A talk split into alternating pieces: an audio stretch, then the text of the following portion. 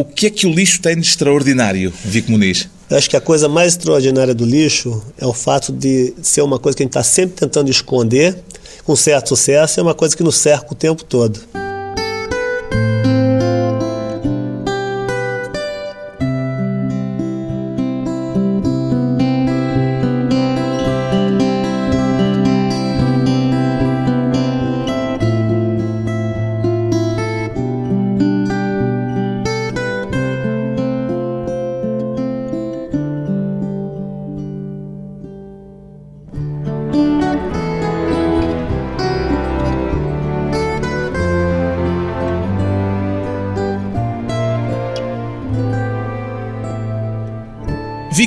49 anos, artista plástico, subscreve aquela frase clichê que diz que uma imagem vale mais do que mil palavras, Vico Muniz. Depende da imagem, depende das palavras, né? Mas, genericamente... Eu acho que são coisas distintas. Agora eu estou preparando uma conferência sobre imagens e palavras, né? Uma coisa que vive muito uma da outra, na verdade. No seu caso, as imagens vivem sozinhas, sem palavras. É, mas elas vivem também de referências que estão um pouco por todo lado, né? Você imagina que mesmo na literatura, você lê um livro, você está sempre fazendo imagens na sua cabeça. Eu fico imaginando, às vezes, se o homem moderno a ler um livro é diferente do homem, vamos dizer, no, no século XVII. Que tipo de imagens né, a literatura evoca? Quando você lê Cervantes hoje em dia, ou, ou lê alguns séculos atrás, como é que era a literatura do século XIX em termos das imagens que estão na cabeça das pessoas que estão lendo. Muito do meu trabalho, ele trabalha com a relação entre a imagem que existe na imaginação, que existe na memória, quando ela está sendo exposta a uma comparação com uma imagem que tem a ver com ela, mas ela está sendo apresentada de uma forma diferente. E nós já lemos as imagens de outra maneira com a experiência que temos por estarmos tão mergulhados em imagens. Eu acho que você, quando você pensa numa imagem, você pensa não só na imagem, como em todas as vezes que você se lembrou daquela imagem. Então, o meu trabalho, às vezes, ele tenta reproduzir, de uma certa forma, essa confusão iconográfica que ocorre na cabeça da gente. A gente acorda, a gente não sabe se a gente viu é, uma imagem, não sabe se aquilo foi se um sonho. Mona Lisa era Angeleia. Não, a gente não sabe se era um sonho, se a gente viu aquilo num filme, se a gente leu num livro. A gente não tem uma organização é, taxonômica, sabe, da maneira como a gente absorve De onde veio aquilo? informação. E, e a informação é tão abundante né, que as imagens elas, elas são feitas das referências também. Essa poluição de referências, ela existe muito, ela está muito presente dentro do meu trabalho. E o facto de vivermos mergulhados em imagens torna o trabalho do artista visual, de um artista como o Vico Muniz, hoje mais fácil ou mais difícil? Ou seja, essa poluição ajuda a uma maior variedade de leituras ou torna mais difícil a leitura das imagens? Eu acho que torna o trabalho do artista plástico mais importante, porque justamente o artista age em função desses processos existe uma necessidade maior, sabe, de uma pessoa dentro do complexo de produção de imagens que está ali também estudando e tentando isolar certos fenômenos, certas características e tentando reapresentá-las de uma maneira com que a leitura das imagens se faça mais objetivamente, de uma maneira mais eficiente e mais produtiva. O artista ele é essa pessoa, um técnico que existe dentro ali que está tentando arrumar algumas coisas, tentando é, limpar ou reapresentar sabe, o próprio contexto da onde ele vive, da onde todo mundo vive, de uma forma mais apreensível, né? uma, uma, forma mais fácil de ser compreendido. Pois bem, o artista plástico brasileiro Vico Muniz é conhecido pela utilização de materiais pouco convencionais nas suas obras, desde o macarrão ou a geleia ao lixo. Como é que começou essa exploração de materiais incomuns no seu trabalho, Vico Muniz? Bom, o, o que faz o material em comum está muito relacionado à utilização, a, são aspectos práticos, né? Porque se a gente for imaginar fazer uma imagem com macarrão ou com chocolate, se o chocolate ou o macarrão é uma coisa menos familiar do que os ingredientes que estão em tinta, né? Porque é uma... menos familiar no processo de criação de imagens. É, não, não, é mas se você imaginar que. É... Mas o macarrão é mais familiar, provavelmente, na Bom, nossa vida comum do que as tintas que só os artistas normalmente é, usam. Mas, mas, a, nossa, a nossa familiaridade com os ingredientes que estão em tinta é muito grande. Você imaginar, tem, tem pó de múmia, eles usavam isso para fazer alguns, algumas matizes de marrom no século XVII, tem cola de coelho, tudo vem da terra, tudo vem de algum pigmento, de algum vegetal. Algum... Pó de múmia é múmia mesmo? Pó de múmia, usavam isso. Agora, se você faz uma. Isso. Eu adoraria fazer desenhos com pó de múmia. o que é interessante, quando você começa a pensar o que tem na tinta, se você lesse o que tem na tinta, talvez a sua ideia do, da pintura seria completamente diferente. Por exemplo, se você vê um retrato do Rembrandt e você logo antes de você observar aquele retrato, alguém te fala, isso aí é feito de pó de múmia. Né?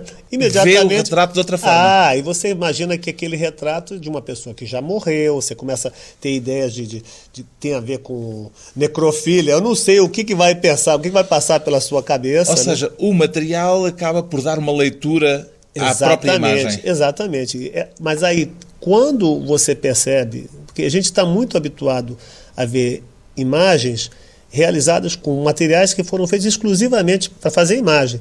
Quando você isola, você separa o material da imagem, você cria ali um espaço, sabe, uma ambiguidade, né? Onde você... cabe uma imaginação Exatamente. mais fértil. Não, você imediatamente tem que preencher esse, esse vácuo com questionamento, com, com discernimento. Você começa a pensar. Quando faz uma Mona Lisa em geleia, uhum.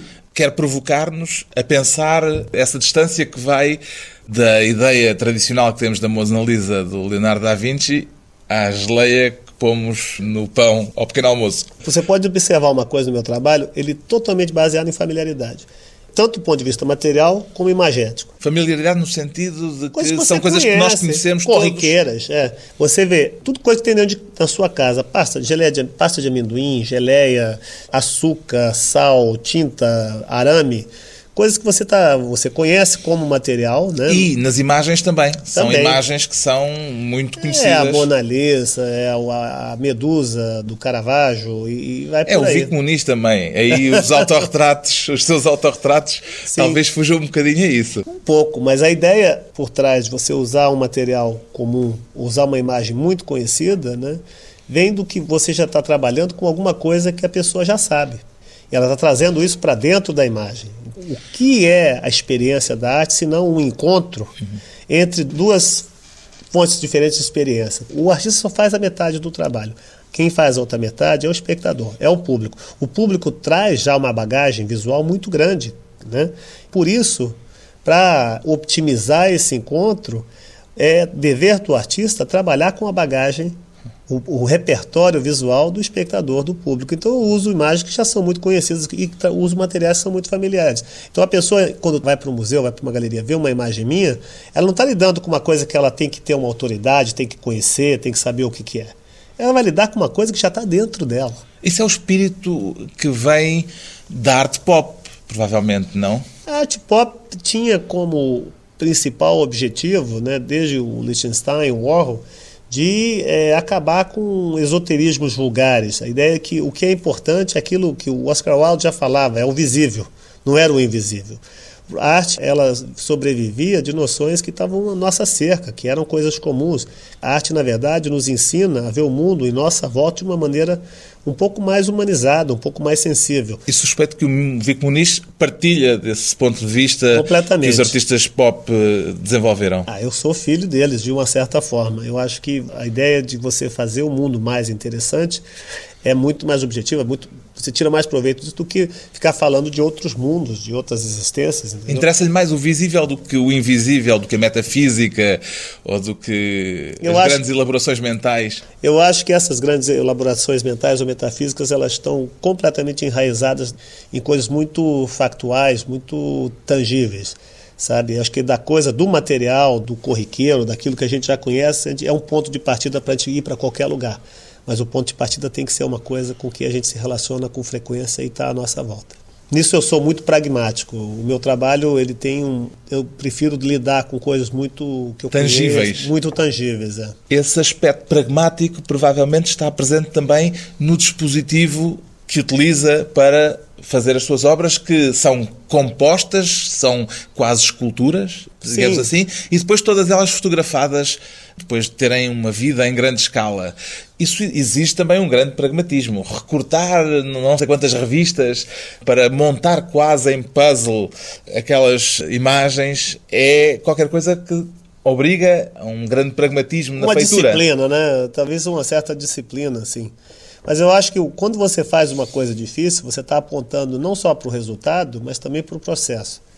Às vezes são, existem coisas que eu, na realização, elas parecem muito mais difíceis do que elas são realmente. Né? Mas o que é mais interessante é convidar o espectador a imaginar como aquilo foi feito. E normalmente parte da ideia de resultado ou parte da ideia de um processo diferente daquele que tinha utilizado até então?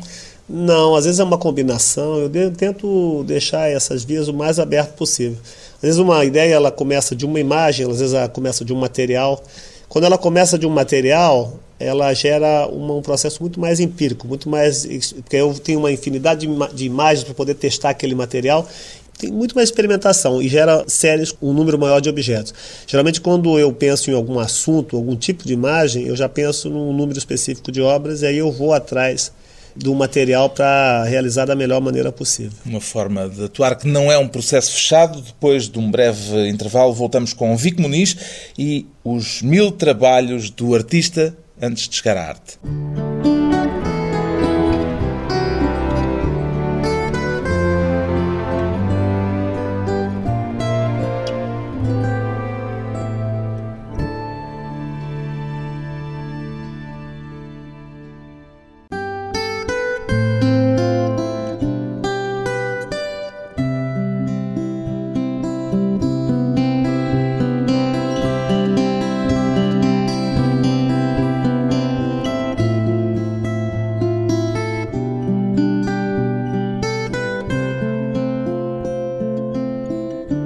À conversa com o artista plástico brasileiro Vico Muniz, qual foi o momento decisivo na sua vida para se dedicar à arte, Vico Muniz? Eu acho que as pessoas às vezes me perguntam é quando você começou a ser artista plástico. Eu sempre falo eu nunca, eu não me lembro de quando eu comecei, mas eu lembro quando todo mundo deixou de ser.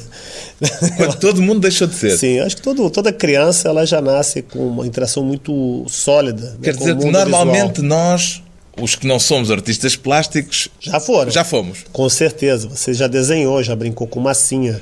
Você se relacionava com o mundo de uma forma muito mais direta visualmente do que a forma que você começou a se relacionar com o mundo visual depois da apreensão da linguagem escrita. O que acontece é no decorrer das nossas vidas, a gente vai através da linguagem, da implementação das linguagens, a gente vai compartimentalizando todo o conhecimento visual que nós temos e vai colocando isso em caixas, vai colocando isso em gavetas. Então, a relação que a criança tem com o mundo é uma relação muito mais holística, muito mais uh, intensa.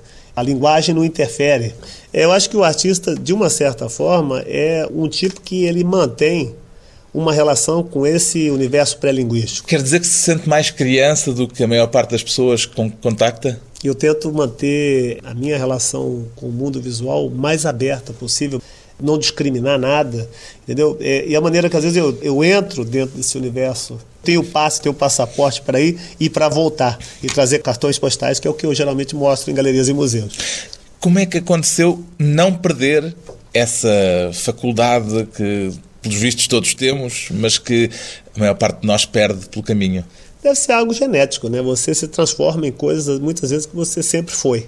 Eu sempre gostei muito de desenhar, mas eu venho de uma família muito humilde do Brasil, no, em São Paulo, e eu nunca tive oportunidade para desenvolver. Eu nunca imaginei ser artista plástico. Não havia coisa... artistas na sua família? Não, não, ninguém. Assim, nem fotógrafos, muito menos. As poucas fotografias que eu tenho da minha infância era uma tia que, quando vinha dos Estados Unidos, fazia.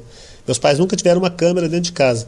Era uma, um objeto completamente estrangeiro para mim. Até uhum. a primeira câmera eu comprei quando eu tinha eu acho que 30 e tantos anos. É uma loucura isso. Até aí fazia uma série de outras profissões que eu não emprestava, tinham a ver com a área. É, eu emprestava câmeras. Eu já tava, trabalhava com fotografia, mas trabalhava com uma câmera emprestada. Trabalhou em publicidade também? Comecei trabalhando com publicidade brevemente, porque para mim era uma forma de poder exercer alguns dos interesses que eu já tinha, que era psicologia e imagem.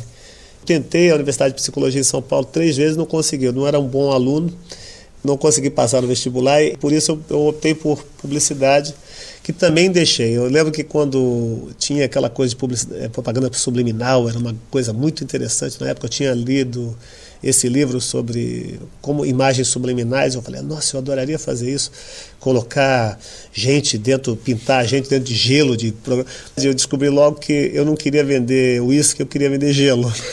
então, era, eu, eu queria realmente trabalhar com imagens, mas de uma forma mais filosófica. O que lhe interessava era mais a linguagem e o processo do que propriamente o aspecto comercial potenciado por esses exatamente. efeitos. Sim, exatamente. Aquilo que fez fora do âmbito artístico é-lhe de alguma forma útil hoje, enquanto artista? Eu acho que existe uma, uma simbiose, né? a vida do artista, essa coisa de arte igual à vida, eu concordo e discordo. Eu acho que elas são coisas distintas. Você, como profissional, acho que. Uma coisa, estava no, no segmento anterior, a gente estava falando sobre essa coisa do artista como uma pessoa pragmática, uma pessoa que vive. Eu sempre acreditei nisso, eu sempre acreditei nessa forma, de, eu sempre agi de forma a desmistificar a figura do artista. Sabe, o artista Retirar é, aquela aura de inspiração divina. É, ela, aquela coisa que eu acho que é muito. É, é, é daninha, porque eu acho que o momento quando o artista se vê também como uma pessoa, como um policial, como uma enfermeira, como qualquer outra profissão, né, que você tá, é uma profissão como qualquer uma outra, mas é uma, é uma profissão que exige um, grande criatividade, dedicação e técnica. Você também começa a lidar com as coisas ao seu redor de uma maneira diferente. E maior grau de exposição pessoal, ou não? Também. Mas eu acho que é, isso também, você começa também a ter oportunidade de falar com o seu público de uma forma menos elitista, sabe? Existe essa coisa da arte que tem essa aura sabe, de elitismo, de que são só para algumas pessoas, que, principalmente por uma questão biográfica, né, sempre continuamente trabalhei contra. Porque, só para te dar um exemplo, a primeira vez que os meus pais pisaram em um museu foi para ver uma exposição minha. Então. É, em São Paulo? Em São Paulo. Assim, para mim, pensar que o, meu trabalho está falando só com um público especializado é muito constrangedor. O grande desafio sabe, a, para a crise de relevância que a arte contemporânea se encontra hoje em dia, é justamente o artista, isso tem que vir do artista principalmente, ele assumir que isso é responsabilidade dele, a comunicação dele com o público, sabe? Eu acho que a ideia de produzir arte que é inteligente, relevante, é importante dentro do contexto da sociedade hoje em dia e que também é extremamente acessível. Que você está falando com crianças e com velhos, que você está falando com diretores de museus, assim como você está falando com os guardas que trabalham, o pessoal da manutenção que limpa o museu. Eu fico muito feliz quando a pessoa que limpa o museu para diante dos meus quadros e faz um comentário positivo, porque eu acho que esse é meu público também, sabe? O meu público é gente como os meus pais. Eu acho que o que é muito importante dessa exposição que eu estou fazendo agora é o fato dela ser extremamente acessível, uma exposição para trazer a família, as crianças adoram, sabe, traga a vovó, traga a criança. Se eu pudesse fazer arte que cachorro, gato gostasse, eu estaria fazendo também. Até para cachorro e gato. Ah, eu adoro. Há quem diga que um dos problemas da arte contemporânea, e creio que era isso também que estava de certa forma a dizer, um dos problemas que hoje a arte contemporânea tem é o facto de precisar, em muitos casos, de livros de instruções para ser apreciada. Concorda com este diagnóstico? Eu concordo e atuo veementemente contra, contra isso. Exatamente. Contra o livro de instruções. Exatamente. A gente vai de volta àquele assunto do uso da, da familiaridade. Você não precisa saber história da arte para poder observar uma obra minha e pensar sobre imagens. Isso não é um, um requerimento. Você não precisa saber sobre arte. Você pode não ter nunca pisado em um museu. Se você vier nessa exposição, vai olhar, mas vai pensar muita coisa. Trabalhou sempre com fotografia? Não. Inicialmente, meu trabalho tinha uma coisa quase que iconoclasta. Eu tentava me desviar da fotografia porque eu associava muito a imagem fotográfica à produção em publicidade. Eu achei que, como a princípio, era um, um erro meu. Como eu estava começando uma carreira com artes plásticas, era uma coisa que eu tinha que me distanciar completamente da publicidade e eu optei como uma desculpa, me distanciar do material. Né? Em vez de imagens, eu comecei a fazer esculturas. Só que é inevitável. Mas aquilo você... que faz hoje não é escultura também, em certo é sentido? É também, mas não, esses trabalhos eram apresentados como escultura. Em 3D? É, eu em 3D. Inclusive, a minha exposição eu tenho uma exposição pequena que viajou o Brasil agora, chamada Vic Muniz 3D. Ah, bom. Que era justamente, era, eram os trabalhos que eu fiz antes de fazer eram esses começar, trabalhos. Exatamente, que eram esses objetos. Mas só que é, é inevitável, né? A primeira vez que eu consegui uma, uma galeria, comecei a expor E, obviamente, eles precisavam de, de que esses objetos, era necessário que esses objetos fossem fotografados para difusão, para documentação, né? E a primeira vez que entrou um fotógrafo na galeria para fotografar esses objetos, ele trouxe dois assistentes, luzes. E eu achei aquilo a apoteose do objeto, achei aquilo maravilhoso. Parecia que o objeto tinha vivido só para ser fotografado, tinha sido feito para aquilo. E imediatamente eu comecei a ficar contente com as fotos e, e falar: poxa, agora nem preciso mais do objeto, uma vez que eu tinha as imagens. Aí comecei também a pensar uma coisa: o fotógrafo fotografava os objetos e eles nunca pareciam estar certos. Era justamente quando eu começava a interferir na fotografia: não, faz daqui, faz daqui. Era por uma razão muito simples.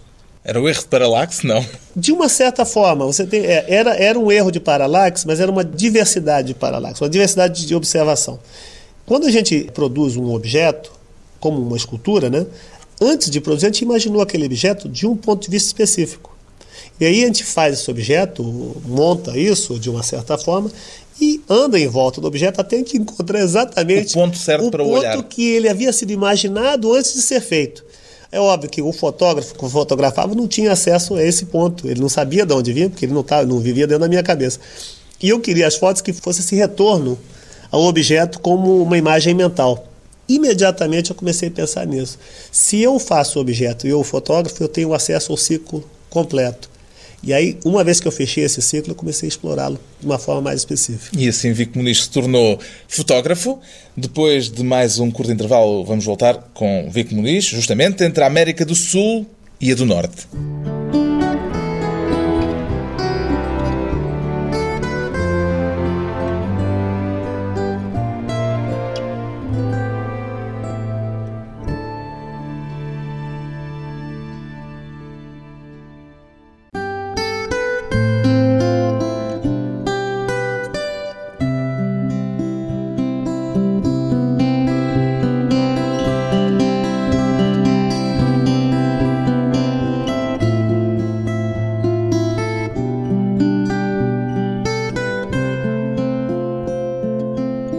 Convidado hoje para a conversa pessoal e transmissível, o artista plástico brasileiro Vico Muniz. Há quanto tempo é que vive nos Estados Unidos, Vico Muniz? Ah, são 29 anos, bastante tempo. Metade da sua vida. Mais do que a metade. A sua obra seria outra se tivesse ficado no Brasil? Talvez nem teria. Eu, eu, tenho um amigo meu que é publicitário que ele fala assim: ainda bem que você foi embora, que você seria um terrível rival aqui. É um grande publicitário brasileiro, ele me fala isso. Eu acredito que eu teria possivelmente seguido uma carreira em publicidade se não tivesse ido para os Estados Unidos. E o que é que tem nos Estados Unidos que não teria no Brasil? Eu acho que não tinha família, não tinha casa, não tinha língua. Uma vez que você é um estrangeiro, né, você tem que se reinventar de uma certa forma, você tem que se adaptando a um ambiente novo, você é forçado também adaptar tudo em sua volta. Eu acho que foi Portanto, uma houve um certo desconforto que foi produtivo. Extremamente, foi toda essa reexaminação sabe, do que eu queria fazer, do quais eram as minhas ambições, que me levam a estar aqui com você hoje dando essa entrevista. Mas ultimamente tem estado muito no Rio de Janeiro. Esse retorno para o Rio de Janeiro, ele começou a se dar uns 10 anos atrás. Uhum. Eu tinha muito problema quando eu comecei a expor no Brasil, né? Você sabe, eu vivo da venda de obras de arte. Quem compra obra de arte é gente rica. Fazia essas exposições no Brasil que eram frequentadas por uma classe social da qual os meus pais não faziam parte era meio difícil para mim. Eu devo confessar que era meio constrangedor. E meus pais vinham nas exposições, se sentiam um pouco acuados, assim, ficavam um pouco sem jeito. E eu sempre incluí, eu sou filho único, eu incluo meus pais em tudo, hum. sabe? Tenho muito orgulho deles. O que, que fazem os seus pais? Ele, meu pai são aposentados, é, foi Sim. garçom a vida inteira e minha mãe era telefonista na época que tinha ainda tinha as mesas de, de standardista, né, que chamavam as cavilhas, como nós Exa dizemos aqui. Exatamente. E eles são pessoas que sempre confiaram muito em mim, me deram muita liberdade e, e são uma grande parte da minha vida até hoje. E como é que eles olham para o seu trabalho? Ah, eles entendem, depois de, Com estranheza. de 25 anos. Minha sim, mãe... agora sim, claro. Ah, não, já, minha mãe dá início... aula sobre o meu trabalho hoje em dia. Ela, ela, ela sempre no início eles, eles achavam esquisito. Eu vou confessar que eles, eles, Meu pai achava que eu era um tremendo malandro de estar vendendo aquelas coisas, né?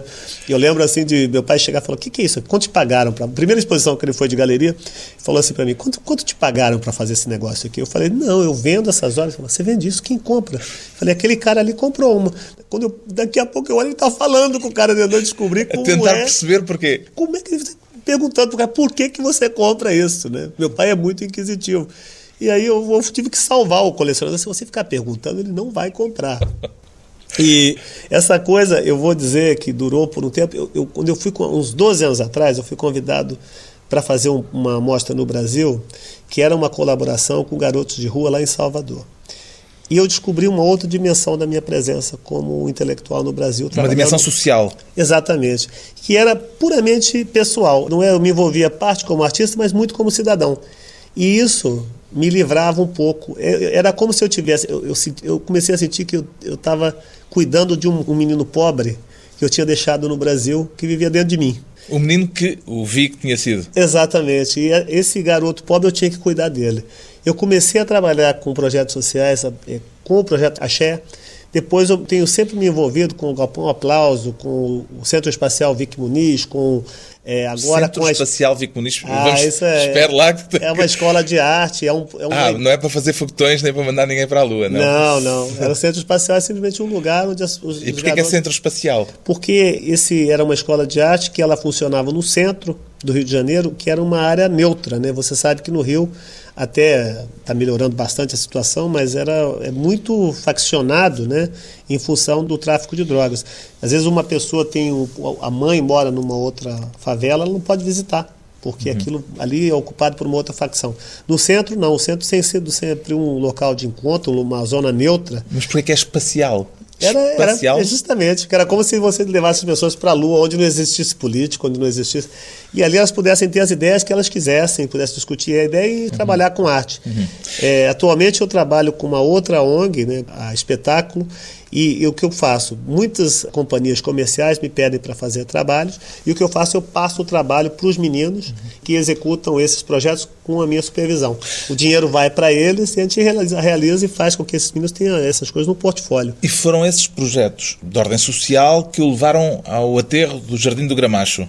Mais ou menos. Eu tinha. Chama-se Jardim do Gramacho, mas não é jardim nenhum, é um é aterro jardim, sanitário. É, é. é, a maior lixeira da América Latina, segundo li. Talvez a maior do mundo em volume. Agora, nem tanto, porque eles têm fase de fechamento, eles gradualmente estão parando de levar o lixo para lá. Todos esses projetos tinham muito a ver com juventude e com arte, e com cultura visual. Até então, eu não, não mexia com a ideia de, assim, de sustentabilidade, por exemplo, era uma questão, eu estava muito preocupado, falei, a única sustentabilidade que eu me preocupei até hoje era, era pessoal, né? Eu não pensava muito nisso, eu acho que é uma, um assunto que também me foge, não tenho nenhum tipo de autoridade nesse assunto, acho que eu não sou cientista, eu, eu, eu faço minha parte como cidadão, mas eu queria trabalhar com lixo justamente pelo fato do lixo ter essa tendência à invisibilidade. Como é que lhe ocorreu que aquele podia ser um ponto de partida para um projeto artístico? É porque é um material que a gente não está acostumado a ver. A gente está sempre escondendo, a gente está sempre colocando fora do campo visual. Sabe, a gente não quer ver. O lixo é a parte da nossa história que a gente não quer no nosso álbum de fotografias. E, você e trabalha... foi por espírito de contradição que o Vic Muniz disse: Agora vai para o álbum de fotografias. Exatamente. Eu acho que ali eu coloco, falo, olha, você vai ter que olhar para o lixo. Se você quiser ver essa imagem, você vai ter que olhar para o lixo. E é o seu lixo, porque é um lixo que vem de um lugar onde provavelmente o seu lixo foi para lá. É o lixo de todo mundo. É um lixo que, na verdade, não tem nada de extraordinário. É o seu lixo. Os catadores de lixo do Gramacho não o olhavam como concorrente? Não, ali o que acontece? Imediatamente ao chegar em Gramacho, você tem um ambiente extremamente violento aos sentidos, tanto do ponto de vista visual, porque o lixo é uma coisa entre o objeto e a substância, ele está em decomposição, então você não sabe, você não tem ali, você não se apega a formas quando você está olhando, então seu olho se move de uma maneira muito ativa né, e você acaba não conseguindo ver nada. O barulho é ensurdecedor, o cheiro é absolutamente incrível, sabe? Então, naquele lugar que você está sendo atacado por todos os lados, o calor é incrível. E você começa, a primeira coisa que começa a aparecer é essa movimentação humana, que são esses catadores de materiais recicláveis que ali vivem, o sustento deles vem de catar papel, catar garrafa. De e... descobrir algo que ainda tenha algum valor. Sim, que ainda tem muito valor, inclusive. Que você começa a ver que você joga quase tudo de valor fora, né? Eu nunca vou olhar lixo, ver lixo da mesma forma depois de ter trabalhado ali. Mas essa coisa do trabalho, os catadores tiram 200 toneladas de lixo diariamente daquele aterro. E essa movimentação humana, uma coisa gargantuesca, sabe? Faz você pensar no Leviatã, do Thomas Hobbes, essa coisa, esse organismo, né? Isso imediatamente é a primeira coisa que aparece. E aí você, ao se aproximar, você vê que aquela estrutura toda é feita de indivíduos. E eles têm posições diversas em relação à ocupação deles. Alguns acham, vê aquilo com muito orgulho, são politizados, organizados, outros com muita tristeza, outros acabaram ali. Mas é interessante notar que o que leva eles até aquela vida geralmente é uma escolha. Né? E qual era a sua interação com eles? Muito próxima. Eu não tenho, como eu disse antes, eu venho de uma família muito humilde, eu falo a língua. Mas a minha pergunta é se eles olhavam para si como concorrente ou se aceitaram bem a sua presença. Eu acho que, assim, imediatamente eu vi o potencial dessas pessoas a fazerem parte do processo e também serem parte do tema. Eu e integrou-os no seu projeto. Exatamente. Seu é, quando eu comecei a conhecer alguns deles, eu, eu, comecei a falar: você posso fazer a sua foto? Posso tirar uma foto sua? E imediatamente, de, logo em seguida, eu pensei: você quer trabalhar no seu próprio retrato no meu estúdio? É óbvio que com um convite feito por um artista, a primeira reação era de um pouco de suspeita, né? Alguns deles falaram que não, que eles não acreditavam, eles não achavam que eu ia pagar, se eu pagasse antes. Os que acreditaram no projeto foram os escolhidos. Então a gente chamou as pessoas, tem uma diversidade muito grande de tipos ali para participar desse projeto. Eu havia sido convidado para fazer um documentário sobre o meu trabalho e eu falei que eu preferia fazer um documentário sobre um trabalho específico, né? O que gerou o documentário Lixo Extraordinário, que acabou sendo um grande sucesso uhum. e foi indicado para o Oscar. E depois pegava nesse lixo, compunha as suas imagens em esculturas, vamos dizer assim, em painéis de grandes dimensões, fotografa-os Sim. e põe-os nas paredes dos museus Sim. e das galerias. E o que é que faz a esses painéis que fotografou? Ah, o lixo era reciclado novamente. Não to... fica com ele? Não, não. Esse lixo, ele, cada imagem daquelas é feita no mesmo lugar. De forma que a gente reutilizava todo o material para fazer as, todas as imagens. Interessante é que você está lidando, voltando àquele assunto da familiaridade, né? O que é importante você notar, que você nota no período de três anos em que o documentário foi feito, é a transformação das pessoas. Né? Não é nem a transformação do material, é a transformação desses indivíduos e do fato que eles não, têm, não terem nunca tido nenhuma oportunidade de, de se relacionar com arte de forma alguma e estar tá fazendo aquilo ali e está usando o material com que eles labutam, eles, eles, trabalham com isso todo dia. É o material do qual eles tiram sustento. Para você eles pegar, usar aquele mesmo material e, e atribuir uma, uma utilização estética para aquele material. Isso é que realmente fez a diferença. Eles estavam usando, não, tavam, não tinha nenhum artifício, não tinha nenhum aditivo. Eles estavam trabalhando com aquilo que eles já tinham e a transformação daquilo numa coisa grandiosa, numa coisa que era, tinha a ver com eles mesmo, que é, você faz um autorretrato, você está se estudando, você está se analisando. Dando-lhe uma dimensão. Ou psicoanalisando de uma certa também. forma. Eles começaram a se perguntar coisas que eles não se perguntavam anteriormente. E perguntar coisas a respeito da maneira como eles estavam se vendo e vendo o mundo. O documentário trata disso com uma clareza incrível. Sabe, para mim foi muito importante, porque eu comecei a ver a importância daquilo que eu faço também. E... Também se pergunta muitas coisas com o trabalho que faz? Ah, muito. Porque a gente, quando você é um jovem artista, você está tentando perseguir uma musa, que você, eles falam que existe, você está procurando. Uma essa, sereia. É, é, e depois de 25 anos você ainda não achou a tal da fulana. E, e, e cadê? E o que, que é esse negócio de arte aí? Se você não é essa musa, onde é que ela está? Né? Você começa a ter necessidade de provas. E já descobriu provas? Já ah, descobriu... eu agora o meu trabalho vive procurando, perseguindo essas provas. Essas provas elas são suficientes temporariamente. Você, no caso do lixo extraordinário, foi uma, uma grande experiência que me, me deixou muito satisfeito. Mas a gente tem que continuar procurando. O que é que diria como forma de se apresentar a alguém que nunca tenha estado perante um trabalho seu e que não saiba mais do que aquilo que estivemos a conversar nesta entrevista sobre aquilo que faz? Depende, se eu estivesse na frente do meu trabalho, né, talvez não diria muita coisa. Falava o trabalho? Falava o trabalho. E o que é que pede a esse espectador quando ele estiver perante o seu trabalho? Ah, vamos conversar?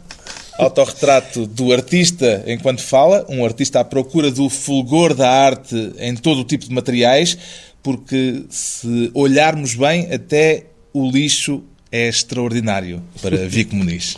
Muito obrigado.